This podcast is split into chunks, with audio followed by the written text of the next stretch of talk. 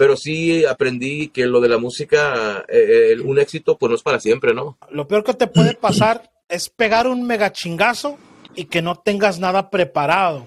Sí.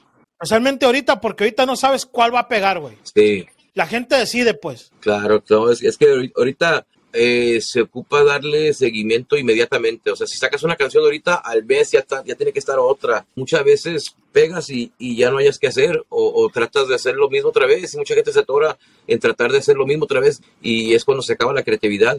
haz cuenta que el día de hoy tú pegas con una canción y te escuchan y eres el rey, pero si mañana ya no sacaste otra, ¿qué, qué es? Otro cabrón ya sacó otra canción y esa ahora, ahora él es el rey. Voces de Rancho sacaba antes un disco al año, cabrón. Ahorita, bueno, ahorita tenemos ya como seis años sin sacar disco, ¿verdad? Que, que me hago pendejo. Pero tenemos un chico de música. Pero fíjate, a, las voces de rancho lo que, lo que los mantiene vivos y trabajando cada fin de semana, gracias a Dios, es que vas a cualquier fiesta y el DJ toca nuestra música.